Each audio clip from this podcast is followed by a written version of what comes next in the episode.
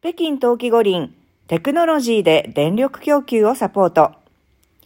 首港スキージャンプ台で作業員が衝突防止テストを行っているドローンは、トンネルや下水管などの狭い空間で巡回検査を行える。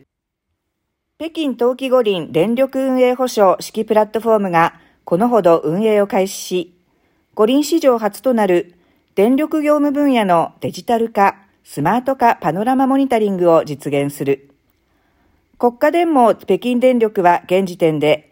今回の冬季五輪テスト作業に1万560人の電力供給サポート作業員を投入している。